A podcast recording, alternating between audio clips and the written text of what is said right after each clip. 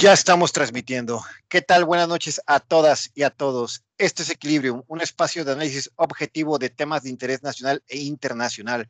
Mi nombre es Rodolfo Julián y estoy transmitiendo desde la Perla Tapatía en el país donde se le dice a los tecnócratas, tengan para que aprendan. Y compartiendo micrófonos con mi compañero y amigo Carlos Hernández Maciel. ¿Cómo estás, Carlos? ¿Qué tal, Rodolfo? Un gusto saludarte nuevamente, arrancando con mucho gusto, con mucho entusiasmo este patriótico mes de septiembre. Listos y preparados, ansiosos por arrancar con los temas que tenemos para ustedes en esta semana. Capítulo número 19, Rodolfo. Se va rápido el tiempo. Así es, Carlos, ya 19 semanas eh, en esta dinámica de equilibrar varios temas. Eh, no dejar de recordarles ya todas las plataformas en las que estamos gracias a todos y cada uno de ustedes. Eh, primeramente, pues bueno, la plataforma inicial YouTube, eh, la segunda plataforma en la que nos pidieron, sugirieron estar, Facebook, tercera plataforma en conjunto con la cuarta, Anchor y Spotify. Ya estamos en esas cuatro plataformas donde pueden ver, donde pueden escuchar y analizar todos los temas que intentamos equilibrar con los comentarios que vamos recogiendo de todos y cada uno de ustedes a lo largo de la semana en nuestros este, chat privado que nos mandan, en el muro, eh, en, este, en los comentarios que nos hacen día a día las personas que tenemos oportunidad de convivir con ellos. Y pues bueno, eh, hay que buscar Equilibrium Foro. En cualquiera de estas plataformas no hace más falta que buscar Equilibrium Foro y vas a encontrarnos YouTube, Facebook, Anchor y Spotify. Spotify, pues como saben, es una plataforma con mucha con, mucha facilidad para tenerla en el carro, en el trabajo, sin necesidad de estar viendo por video e, este tipo de transmisiones. Y bueno, pues por donde quieran escucharnos y donde quieran este, contactarnos, estamos a sus órdenes. Y pues bueno, Carlos, ¿cómo ves si vamos comenzando? Adelante, Rodolfo, por favor. ¿Cuál es el primer tema que tenemos para abordar esto? Como bien dices, pues bueno, va empezando el, el, este, el mes patrio, y históricamente en nuestro país, el primero de septiembre, eh, no podíamos dejar de recordar ni siquiera de niños eh, ese evento tan importante que en cierto momento hasta se le llamó el Día del Presidente, primero de septiembre, el Día del Informe. Recordemos hace 20, 30 años que era un evento de una envergadura, de una etiqueta bien importante en la Cámara de Diputados de San Lázaro, donde llegaba el presidente en turno, este, incluso, este, pues bueno, había muchos, muchos eventos donde eh, se conmemoraba el cierre de actividades en un año, un año calendario, de septiembre a septiembre, este, donde se va informando qué logros tuvo el presidente. Recuerdo que de pequeño hasta agarraban todos los canales de televisión abierta en esos entonces que no teníamos el Netflix, el Disney Plus y este y interrumpían eh, transmisiones tan seguidas como Dragon Ball Z para poner a eso de las seis de la tarde el, el informe en vivo. Y pues bueno, ahora cada vez ha ido cambiando esa parte, se ha ido haciendo un poco más adaptado a la actualidad, ya no es el único evento que tienen que por fuerza ver los mexicanos, simplemente pues bueno, ya se van enterando, nos vamos enterando de qué es lo que va pasando y pues bueno, tercer informe de Andrés Manuel López Obrador, donde menciona varios logros. Obviamente siempre quien tiene la voz de la historia es quien la, dicta, quien la escribe y quien la quiere equilibrar a su lado. Y pues bueno, habla de diversos logros, eh, algunos probablemente justificados, habla de un crecimiento en el salario mínimo, de un crecimiento en la bolsa de valores, de este crecimiento en remesas y cosas que hasta indirectamente ni tienen nada que ver con su gestión.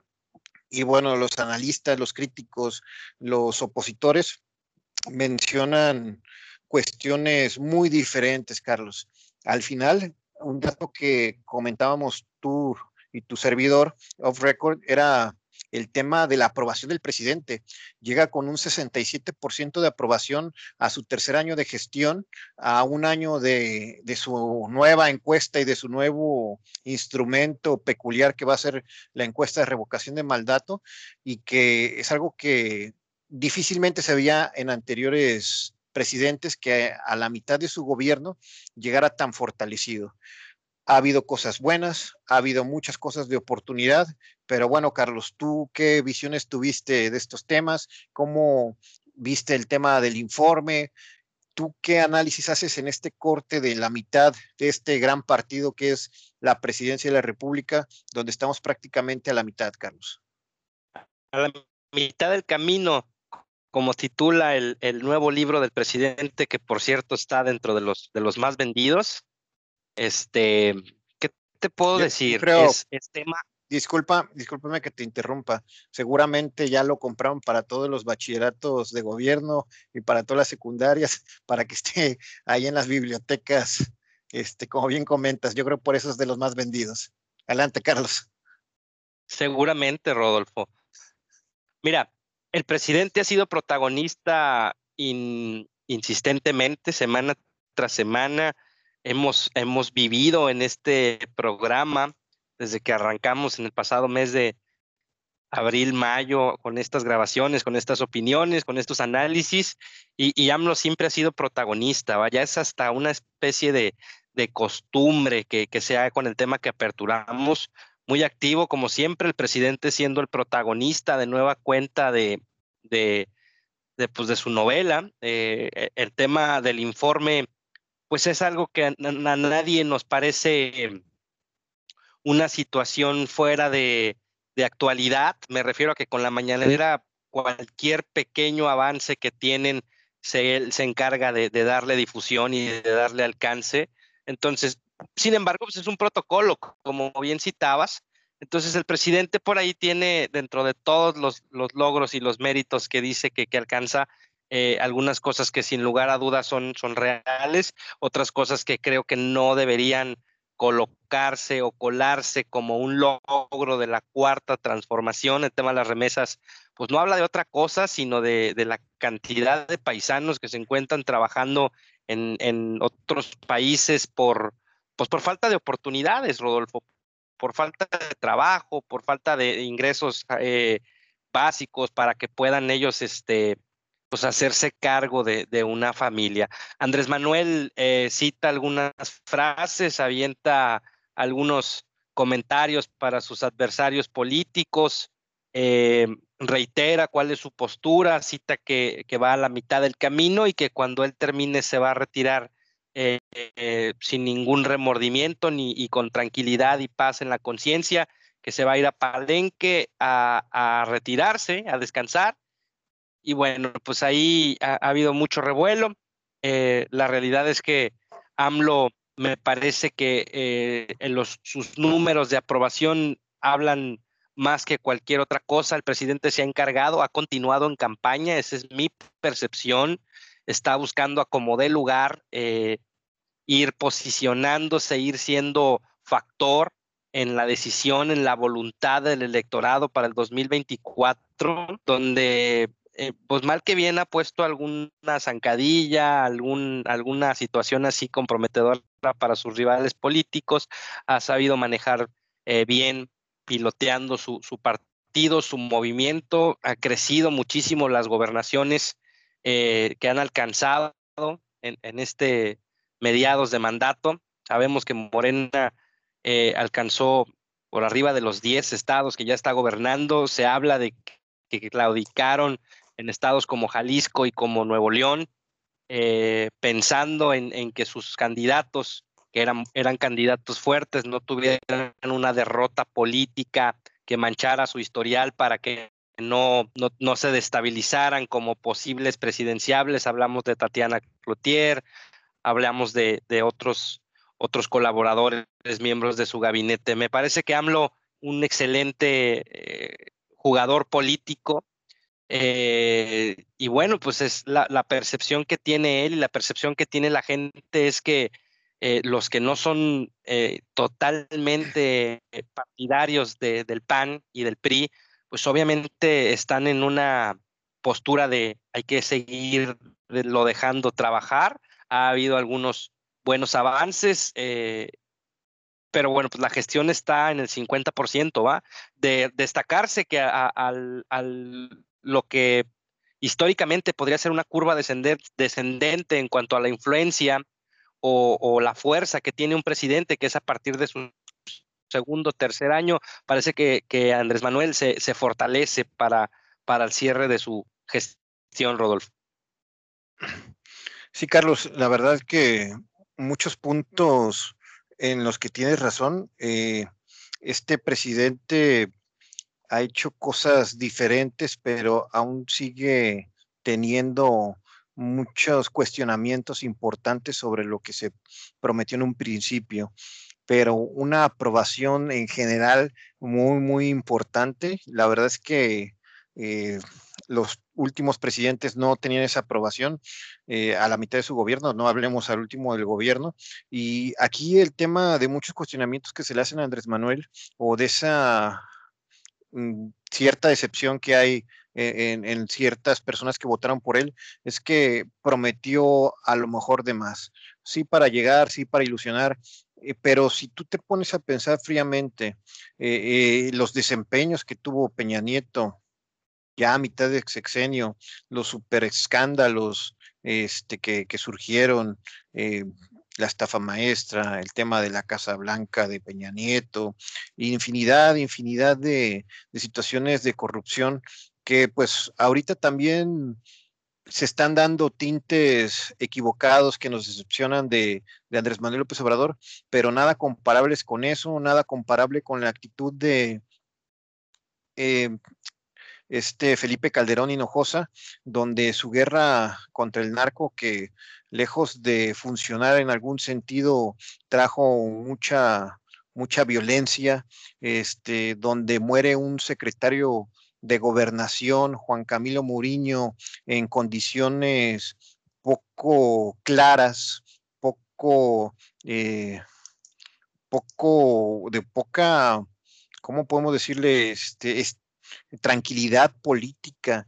Eh, Juan Camilo Mourinho en ese entonces era uno de los presidenciables, probablemente quien iba a dejar este, este Felipe Calderón Hinojosa como su candidato, y bueno, pues este, no hubo un manejo correcto de esas políticas. Y ahorita te puedo decir o podemos decir que no estamos en esos niveles ni de corrupción, ni de eh, ni, de, ni de tema de incentivar la violencia. Si bien el discurso de abrazos y no balazos es un discurso que no queda, porque la verdad este, ya vimos de qué manera el crimen organizado responde a esos abrazos, pues bueno, pero sí, sí a lo mejor tuvimos una expectativa muy alta de Andrés Manuel López Obrador por todo lo que él prometió, pero era obvio que difícilmente se puede cambiar un país en tan poco tiempo y por una sola persona. Con esto no estoy teniendo ninguna postura ni tan disculpando los errores de Andrés Manuel López Obrador, pero pues también hay que, ver la, la, postura más equilibrada posible.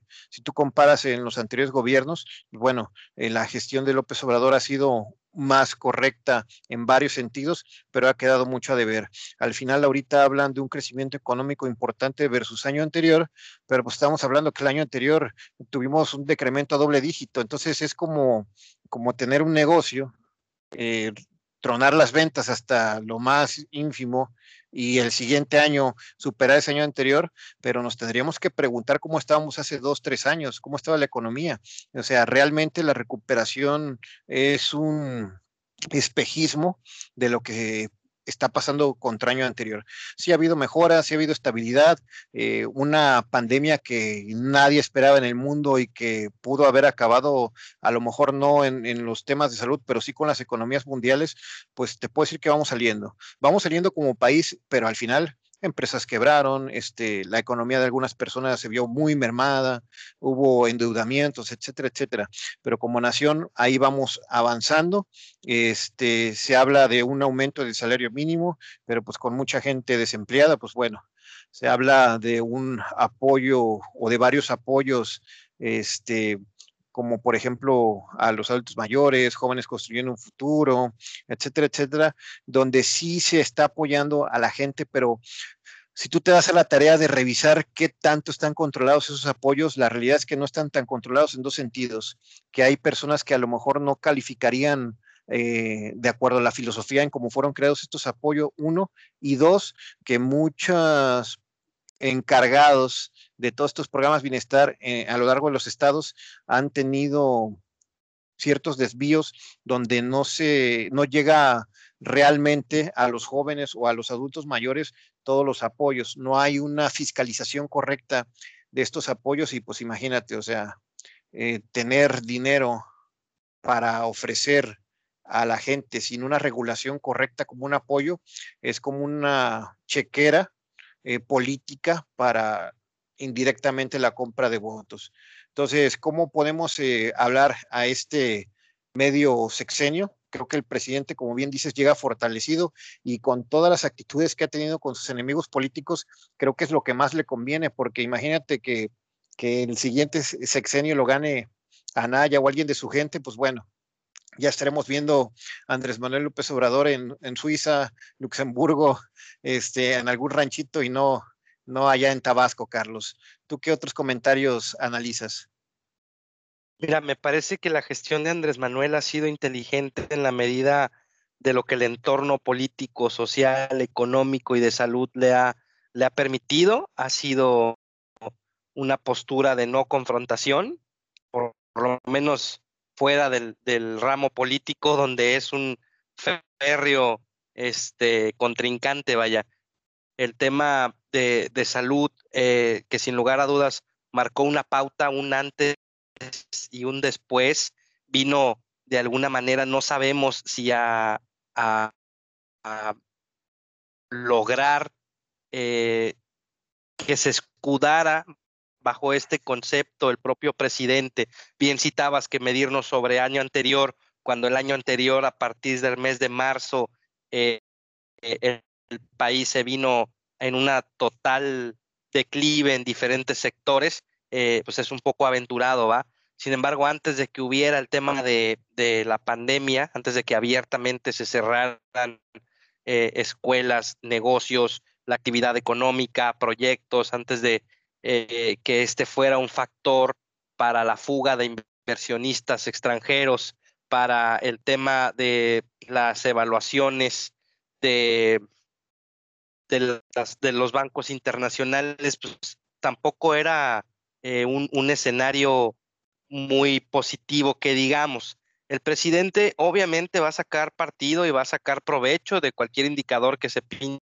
de verde, eh, independientemente del contexto eh, que pudo haberle favorecido. No estoy diciendo que con el tema de COVID el presidente tenga un pretexto adecuado, pero dentro de las gestiones que ha tenido el presidente, algunas muy equivocadas, otras tanto pues muy apegadas a, lo que eh, se haría de forma lógica en cuanto a un, seguimiento, otro tema de caprichos, porque no se puede, percibir de otra forma, temas de aeropuertos, temas de eh, retirarle apoyos al tema de cultura, al tema de eh, educación, al tema de salud, reforzar apoyos para, para otros este, países en Centroamérica, situaciones complejas que se, que se cuestionan fuertemente sobre la gestión de Andrés Manuel López Obrador. Hoy me parece que el presidente eh, se siente seguro, se siente fuerte a la mitad del, camino, donde tiene muy claro cuáles son sus siguientes este, objetivos en cuanto a su gestión. A mí me parece que debería revisar su agenda para atender en específico los puntos realmente medulares o las oportunidades realmente necesarias dentro de su gobierno, que viene siendo la parte de salud, seguridad, empleo, este, diferentes factores que han quedado rezagados. Eh, es muy importante y sería realmente un triunfo para, Andrés Manuel que en los siguientes eh, años, los siguientes tres años que le restan de su gestión, pudiera presentar números más favorables para este tipo de iniciativas, Rodolfo. Sí, mira, Carlos, yo, este, ya para cerrar este tema, eh, hay todavía muchas cosas inciertas. El tema del aeropuerto Felipe Ángeles, eh, pues bueno, ya es el tercer año y no se ve que se vaya a terminar en su gobierno. Digo, al final va a quedar, este, si no como la barda de Calderón, van a ser dos bardas y entonces la diferencia entre una refinería es una barda y un aeropuerto son dos bardas este, el tema del tren Maya, igual una mega inversión, un proyecto súper este, ambicioso, pero que al final va a quedar en el tintero y en unas cuantas construcciones a medias. Este, el tema del manejo del coronavirus, como bien comentas, al principio su postura no fue la más adecuada para un líder de cualquier tipo de organización eh, con el peligro de, esta situación. Digo, siempre debes de ser este precavido, no uso de cobrebocas, este, eh, mencionaba que no le iba a pasar eso a las personas que, fueran buenas, a él le dio coronavirus, este, que había que abrazarnos, este, que, que eh, el secretario de salud dijo que que, la salud este, del presidente Andrés Manuel estaba fortalecida por el contacto con la gente y era una metáfora como cuando dices, deja que los niños se ensucien para que agarren defensas. Entonces, digo, no, no, no, o sea, bien, bien complicada ahí, ahí la orientación de esas situaciones. El tema de la rifa del avión, donde muchos anti, anti Andrés Manuel López Obrador se mofan de que la rifa donde no se rifó nada, donde no se supo quién ganó, etcétera, etcétera. Y bueno, ya va a ser 15 de septiembre, ya se va a cumplir un, glorioso, un glorioso año de, estas situaciones y bueno, de, de, la rifa y no sabemos qué onda con el avión, se sigue pagando renta ahí del hangar, se sigue pagando el avión y está parado. Pues imagínate, Carlos, que tú tuvieras un, un carro ahí nada más parado y pagando estacionamiento, pensión del mismo, pues bueno, ya nos hubiera ahí, ahí tronado nuestra economía. Entonces, este, ¿cómo cierra este primer mitad del periodo de Andrés Manuel López Obrador? Sale bien librado, sale bien librado y fortalecido con sus ideas eh, populares, pero queda todavía de ver conforme la expectativa que causó este, en las últimas elecciones y el decir, bueno, ahí estuviste insistiendo, insistiendo, insistiendo. Y pues ahí está, ahí está la cancha, eh, demuéstranos. Todavía falta mucho y, y desgraciadamente nos siguen empañando esos escándalos de corrupción de sus cercanos. Al final nunca lo hemos visto y seguramente jamás vamos a ver a él en un video ni una grabación porque es una persona sumamente cuidadosa, e inteligente y a lo mejor con, todos los valores que él pregona, pero siempre gente cercana a él con situaciones complicadas ahí de corrupción, Carlos, y pues bueno, vamos a ver cómo le va con su nuevo, con su nuevo instrumento, que es el siguiente acto de este sexenio, el tema de la revocación de mandato. ¿Tú cómo cierras este tema, Carlos? Mi impresión para cerrar, Rodolfo, es eh, Andrés Manuel, mucho que demostrar ha avanzado en algunos puntos, otros ha quedado a deber. Como siempre, somos los principales críticos eh, de, su gestión. Eh, tanto se prometió y, tampoco ha sido el avance en diferentes puntos medulares de, su gobierno que estamos ávidos de que ahora sí ya le ponga atención a temas realmente prioritarios y pueda de alguna forma sacar adelante eh, los compromisos que adquirió. Fueron muchos años de campaña, fueron muchos años de estar debatiendo, de estar siendo el candidato de la oposición. Hoy tiene todo para poder alcanzar lo que él prometió y bueno, de alguna manera buscar callar bocas de todas las personas y todos sus contrincantes políticos que, que se desviven por poder desacreditarlo y que usualmente el presidente termina por eh, ridiculizarlos en, cierta forma. Eh, mucho, mucho que trabajar, mucho que desempeñarse todavía y ahí están los números, vaya, eh, ahora tiene que enfocarse en lo realmente interesante, en lo realmente importante, lo realmente necesario y bueno, darnos ahí la, la pauta para poder tenerle confianza eh, y saber que puede haber continuidad o no para un proyecto que él pilotea desde hace varios años, Rodolfo. Es mi impresión. Muy bien, Carlos. Pues bueno, este, pasamos al siguiente tema. Tema 2 de esta noche, número 19 de Equilibrium. El tema es la inclusión de las personas con discapacidad. Esto orientado al tema de los Paralímpicos Tokio 2020. Y bueno, ¿qué es una persona con discapacidad?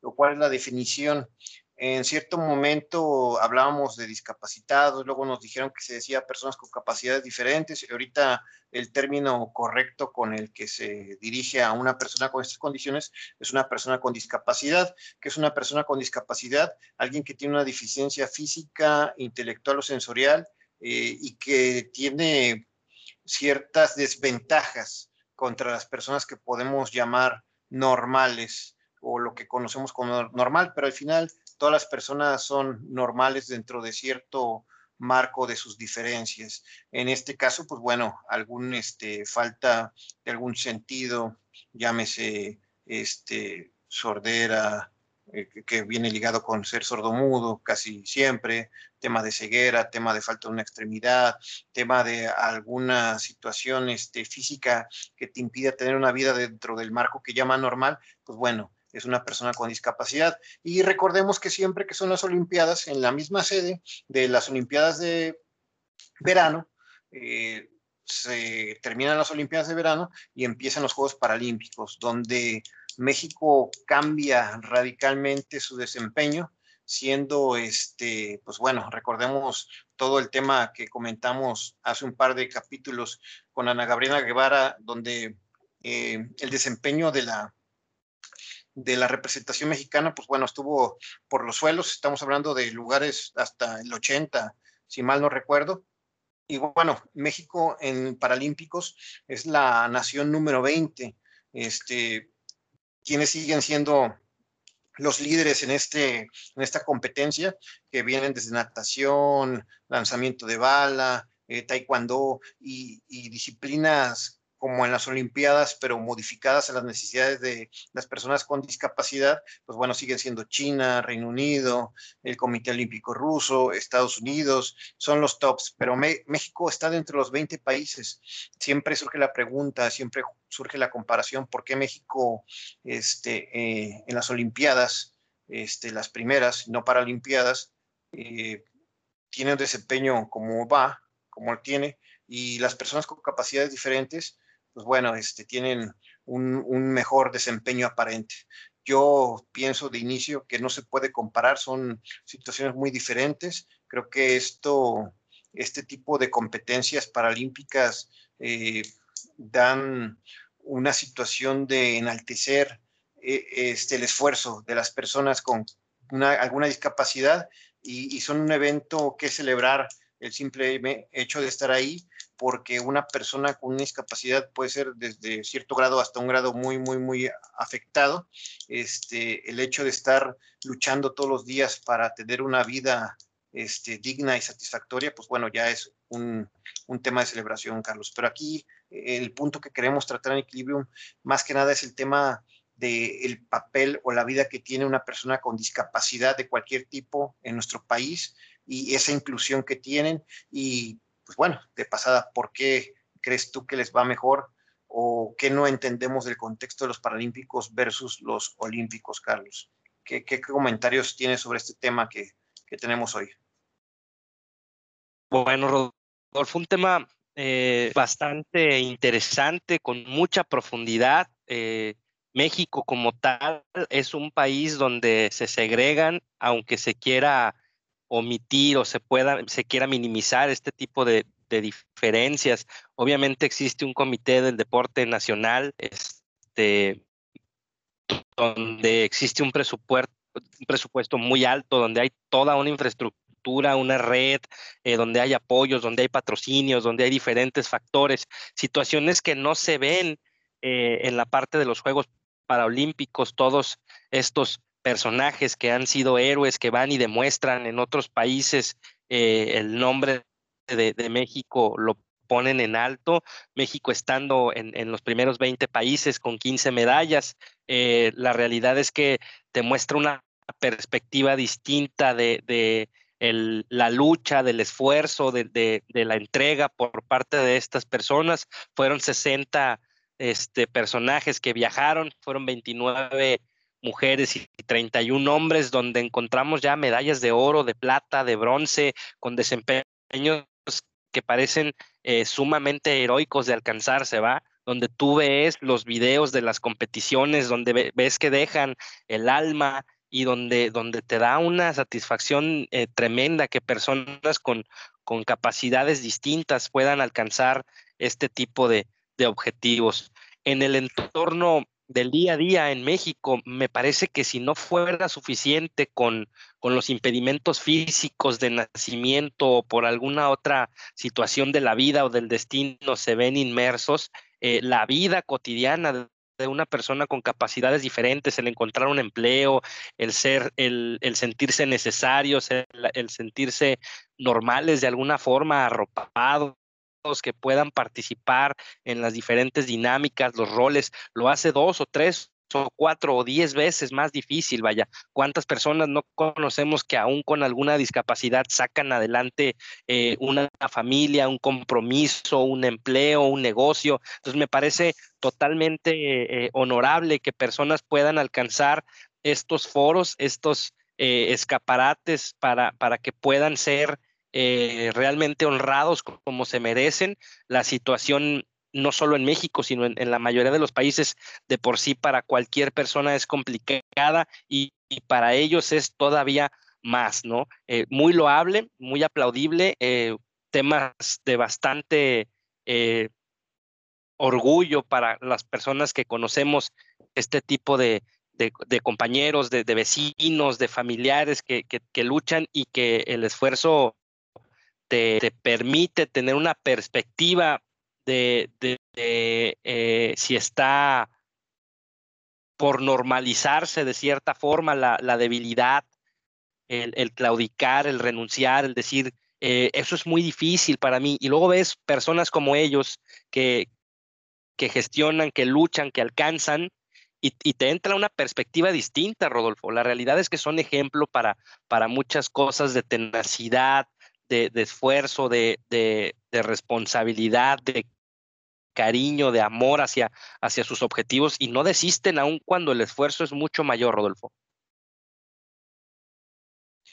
Sí, eh, en el 2004, cuando Ana Gabriela Guevara participó en su momento top por las medallas en los 400 metros planos y que ella ganó plata, eh, esperando casi la mayoría de los mexicanos que ganara oro, pero recordemos que tenía una lesión que le impidió estar en su mejor nivel ese día, pues bueno, este, se le cuestionó que por qué los atletas paralímpicos tenían más, más medallas y ella, eh, como ya últimamente la ha caracterizado más dentro de sus respuestas fuera del lugar, pues bueno, mencionaba que, pues porque los paralímpicos eran más fácil de ganar, porque eh, en ciertas competencias no había hit eliminatorio, porque había muchas clasificaciones de algún mismo deporte, y por eso el comentario inicial de ni siquiera comparar, porque a lo mejor son este, competencias muy diferentes.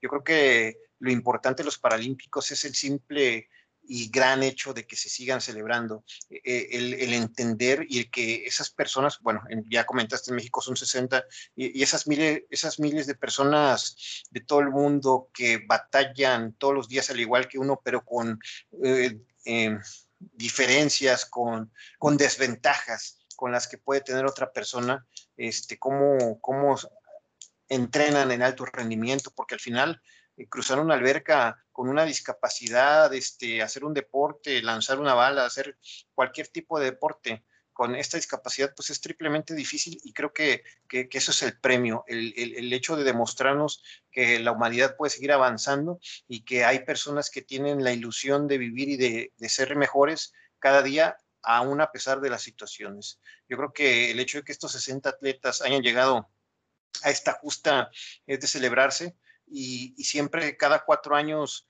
recordarnos que en México la inclusión, como bien comentabas, eh, todavía tiene mucho que dar, tanto en las escuelas, porque recordemos, a todos ha tocado que algún compañero tenga alguna discapacidad en cierto grado de estudios y pues no, no la tienen tan fácil la inclusión, el tipo de textos, el tipo de clase eh, que se da, que se imparte, este, en los trabajos, la inclusión de personas con capacidades eh, diferentes con discapacidad, pues bueno, no, no es realmente algo que tengamos de primer mundo. Entonces, México, nuestro país, se convierte en un gimnasio todos los días de esfuerzo, donde las personas no tienen la suficiente rampa, los suficientes accesos. Y bueno, podemos hablar de muchas situaciones, Carlos. Entonces, eh, me parece muy propio que hayamos comentado este tema y que si tenemos algún familiar con alguna discapacidad, eh, sigamos apoyándolo y sigamos celebrando que tiene esas ganas de demostrarnos que sí se puede avanzar eh, en este país y de este mundo, siendo la situación que se tenga. Digo, para todas las familias es difícil que, una, que un familiar tenga una discapacidad, pero pues es más difícil si no se le apoya para tener una vida más digna, Carlos. Entonces, ¿cuál es mi, mi comentario en sí? Debemos buscar para que haya más apoyos para estos atletas y no nada más para estos atletas, para que haya una inclusión real eh, en el estudio y en los trabajos de personas con alguna discapacidad, porque al final, como bien comentaste, tienen familias, tienen que apoyar el gasto, tienen que apoyar este, pues a, a lo que es la vida diaria que todos conocemos, Carlos. ¿Qué comentarios tienes finales sobre este tema? Totalmente de acuerdo. La inclusión lleva eh, en esencia la incorporación de las diferentes eh, perspectivas, de las diferentes condiciones de minorista, de perdón, de, minorías, de, situaciones eh, que, tienen a, grupos segregados o tienen a grupos de, condiciones distintas a lo que el grueso de la población. Parece totalmente necesario que se gestione, que se, que se pueda incorporar, así como hay cuotas hoy día para las diferentes este, tipos de minorías, este, de, género, de, situaciones como estas. Este tipo de, inclusiones me parece que son verdaderamente importantes sin demeritar ningún otro término. Eh, me parece que hay, hay trabajos, hay eh, posiciones que sin lugar a dudas desempeñar eh, personas con capacidades diferentes que pueden incorporarlos a una normalidad o acercarse un poco a, quizá la normalidad que, pudiéramos ofrecerles, ¿va? Eh, e, este tipo de personas sufren mucho desde temprana edad, son señalados, son eh, discriminados eh, por, por las diferencias que pueden tener y me parece que es muy importante que dentro de la formación que tienen nuestros pequeños podamos fortalecerlos y podamos eh, educarlos para que este tipo de, personas cuando las encontremos no sean señalados, no sean eh, de alguna forma em, que puedan mostrarse quizá como, como algún tema de morbo o una situación como estas, ¿va? Somos personas totalmente eh, iguales independientemente de nuestra raza, nuestras preferencias, nuestras condiciones y nuestro estado físico. Eh, eh, entonces, va por ahí mi comentario de cierre, Rodolfo. Así es, Carlos. Pues bueno, celebrar que estos Juegos Paralímpicos siempre nos recuerdan que tenemos personas, familiares, amigos con alguna discapacidad que necesitan ser atendidas y que debemos generarles las condiciones para su inclusión total a la sociedad y que puedan desarrollar una vida eh, con las facilidades que puede tener una persona en el mismo país, Carlos. Y bueno, pasamos al último tema. Regresamos un poquito al tema social político y este tema se llama las empresas bienestar, Carlos. Creo que ya, híjole, no sé si sea correcto lo que voy a decir, pero está hasta prostituido el término bienestar, que hace cuatro años, que, que, sentíamos cuando decían la palabra bienestar, pues bueno, pues que estás bien, ¿no? Y ahorita ya es un eslogan, casi una marca, que la pensamos en color, ¿qué color es? Como tipo moradito, como tipo cafecito, con un águila, y ya es un estandarte populista, donde el gobierno de Andrés Manuel se ha convertido en lo que juró destruir. Recordarás que cuando éramos pequeños, porque somos de la generación, había una banderita así como diagonal que decía solidaridad y que era un programa que el que llama Andrés Manuel López Obrador, este, el innombrable, pues bueno, fue su bandera para darle ahí, este, decía, recuerdo que un un comediante eh, a finales de los 90 decía, este, pues bueno, me, regreso. Solidaridad era un, esquema donde el gobierno apoyaba a la gente para que construyera su casa, para que arreglara caminos, etcétera, etcétera. Entonces decía este comediante que, que lo que hizo Salinas era que, que ellos ponían el atole y que la gente ponía el dedo para que nos dieran atole con el dedo. Y ya con esta introducción, pues bueno, este, las becas, este, jóvenes trabajando por un, construyendo un futuro, que sí tienen en su filosofía de construcción algo, algo muy bueno, pero como sabemos, el ser humano y el mexicano político, porque el mexicano es bueno, pero ya el que se mete en la política, desgraciadamente, se empieza a distorsionar sus, sus, este, sus valores, pues bueno, eh, le cambian ahí, ahí la cara a las situaciones. Y ahorita surgen dos temas bien importantes. El gas bienestar y esta misma, que eso fue hace un par de semanas la noticia, ya esta semana inicia el gas, el gas bienestar y ahora nos salen con el, digo, no sé si el término esté correcto, pero la puntada de las aerolíneas bienestar. A mí me genera muchas lecturas estos temas, pero pues me gustaría conocer tu, tu opinión así de entrada de estos temas, Carlos. Bien, gracias Rodolfo. En primera instancia, pues eh, es importante que citemos cuáles son las instituciones donde va implícito el término bienestar, que ya nos eh, diste un poquito ahí de, historia para rememorar a qué se pudiera asemejar. En primera instancia está el INSABI, que es el Instituto de Salud para el Bienestar. Eh, está implícito, está en conjunto con, con la parte de salud y está designado para que las personas que no cuentan con IMSS o con ISTE puedan tener eh, acceso a la salud. Eh, por otro lado, está el tema del gas bienestar, que bien ya lo citabas, hace un par de semanas arrancó en la delegación Iztapalapa, en el Estado de México, con un precio estándar al, al público de 600 pesos el cilindro de 30 litros, con una buena aceptación por parte de los usuarios, donde son camionetas improvisadas en su mayoría, de tres toneladas habilitadas para el manejo y transportación, donde todos los cilindros son nuevos, donde están custodiados por miembros de la Guardia Nacional en motocicleta que están dándole el seguimiento y, pues garantizando la seguridad de estas este, unidades.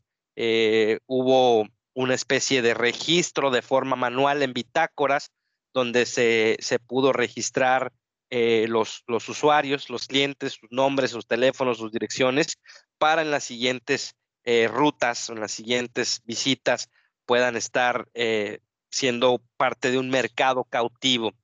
Y bueno, pues el presidente en la última semana citaba la posible creación de aerolíneas bienestar, buscando repatriar o buscando recontratar a los ex empleados pilotos de, la extinta eh, aeronáutica mexicana de aviación eh, mediante una cooperativa con un préstamo, con un presupuesto inicial ahí de cerca de 155 millones de pesos y con una estimación de tener 60 naves en operación dentro de 3 a 5 años.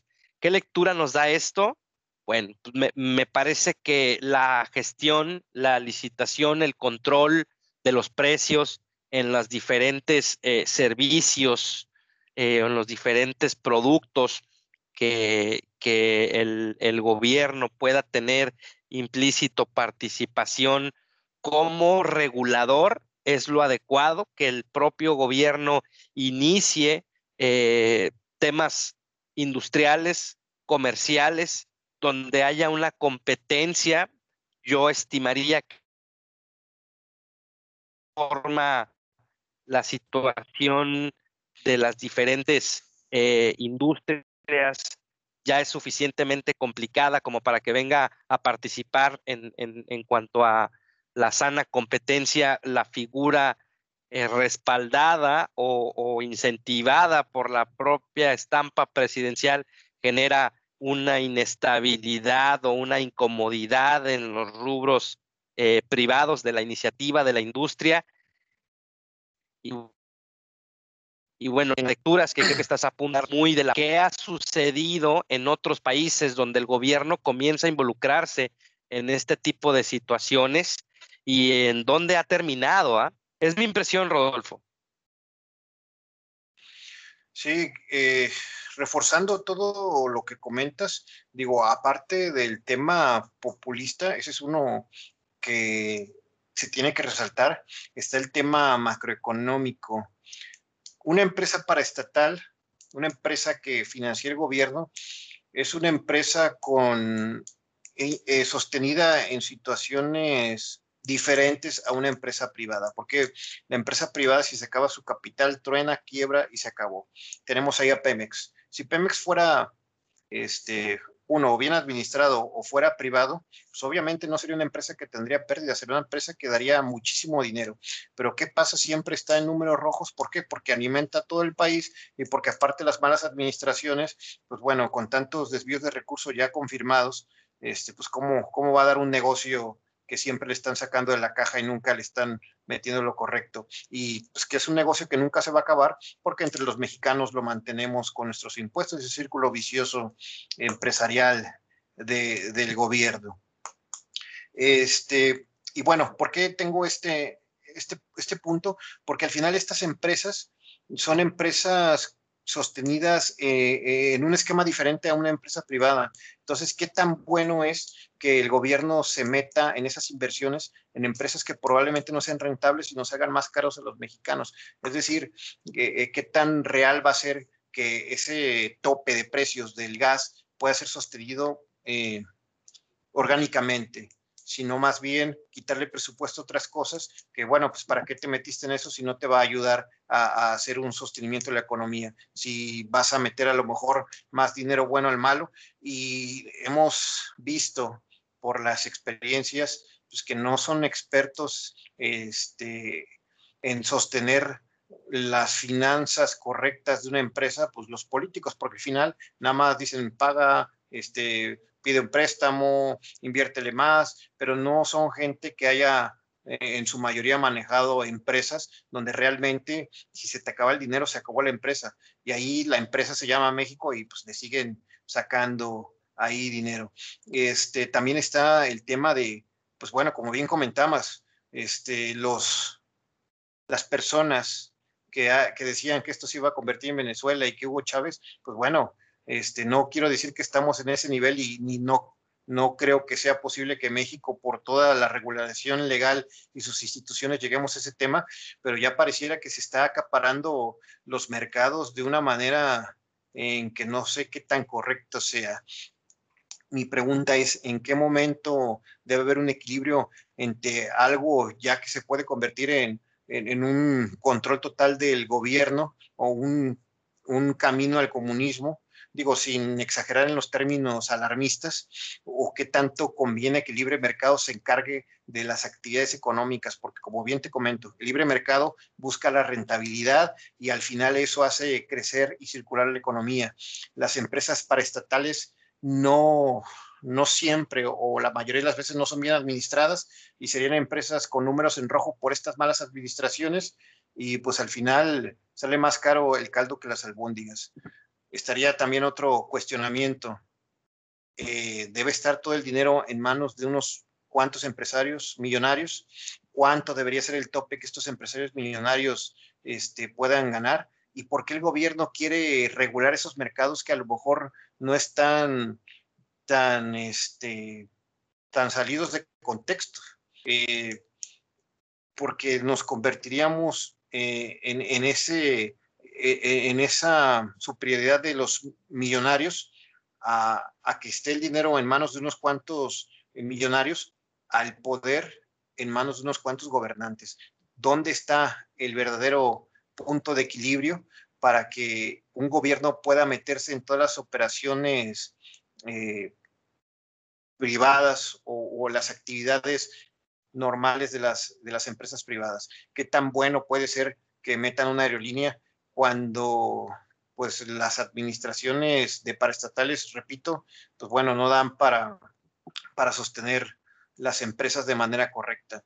¿Qué tan caras nos van a salir estas empresas, Carlos? ¿Y qué tan bueno es que truenen el mercado con los precios? Porque sabemos que cuando entra una nueva empresa privada a cualquier sector puede tronar precios y el mercado de ese sector puede verse comprometido pero el utilizar el gobierno y el dinero del gobierno para tronar el mercado sin realmente conocer qué tanto se puede afectar puede ser peligroso y entonces considero que el presidente debe pensar dos veces todos sus proyectos porque lejos de activar la economía y regularla puede dar pasos hacia atrás si empieza a tronar mercados que después ya no pueda atender él por incapacidad de esas empresas que no se financien correctamente o porque un próximo presidente quite ya estas instituciones, Carlos. Pero bueno, esas son mis impresiones. ¿Tú cómo, cómo cierras este tema? Mira, Rodolfo, a, mí me parece en lo particular que el presidente está buscando involucrarse directamente en todas las administraciones y en, todos los gobiernos. Eh, cuando son gobiernos democráticos, existe un grupo de asesores que están constantemente acercándose a, la figura presidencial, que es una responsabilidad bastante, es bastante alta. Es imposible que una sola persona sea experto en todo. Por eso es que tienen gabinetes y círculos de asesores. A mí me parece que Andrés Manuel López Obrador eh, tiene la errónea perspectiva de que tiene la llave o los conocimientos para poder resolver todos los problemas que se le presenten. Y es una, es una constante en, en, cuanto al actuar y el pensar del presidente. No sé si sea perspectiva únicamente mía o si la impresión sea compartida y general, pero ¿no les parece que en ocasiones cuando el presidente habla parece una total improvisación? parece que no hubo un análisis de fondo y solamente habla desde lo profundo de sus vísceras. Entonces, el hecho de que hable y eche a andar este tipo de iniciativas, ahí está lo del avión presidencial, Rodolfo, ¿ah? donde hubo eh, faramañas, donde hubo una gran expectativa, donde todo el mundo eh, se dieron un festín, la parte de la famosa este, grupo político en contra del presidente, y, al final salieron avantes. Ese ha sido uno de los grandes tropiezos dentro de su, su gestión, porque él generó una tensión mediática muy grande y la oposición pues lo hizo garras, ¿va? Finalmente ahí sigue el avión, no hubo rifa, no hubo ganador, siguen generándose gastos millonarios y no hubo una respuesta. Ese es su héroe, ese es su Mesías, eh, suena a meme, pero es una realidad. En la actualidad, cuando el gobierno pretende meterse en todo, parece que está haciendo un guiño, un coqueteo a lo que todo el mundo citaba con que vamos que volamos para Venezuela, ¿no?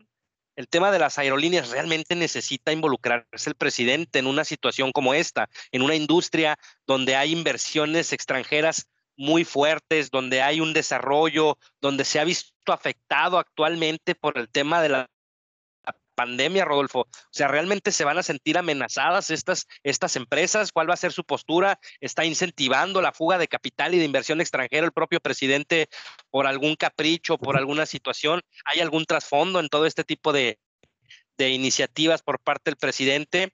¿Qué dicen por ahí eh, las personas que, que comparan la postura del presidente con el socialismo que se ha dado en Centroamérica y Latinoamérica, donde no ha dado resultados positivos. O sea, toda la gente que dice que odia el capitalismo y sin embargo, pues todos buscan tener un coche nuevo, un empleo mejor pagado, vivir en una casa y en una zona mejor. Es un poquito eh, contrapunteándose las ideas con lo que dicen mucha gente, ¿no? Andrés Manuel, eh, entiendo que puedan ser buenas intenciones, pero si no son pensadas, si no son analizadas, y si no son proyectadas de la forma correcta puede hacer más daño del bien que pretende acercar o, ejecutar.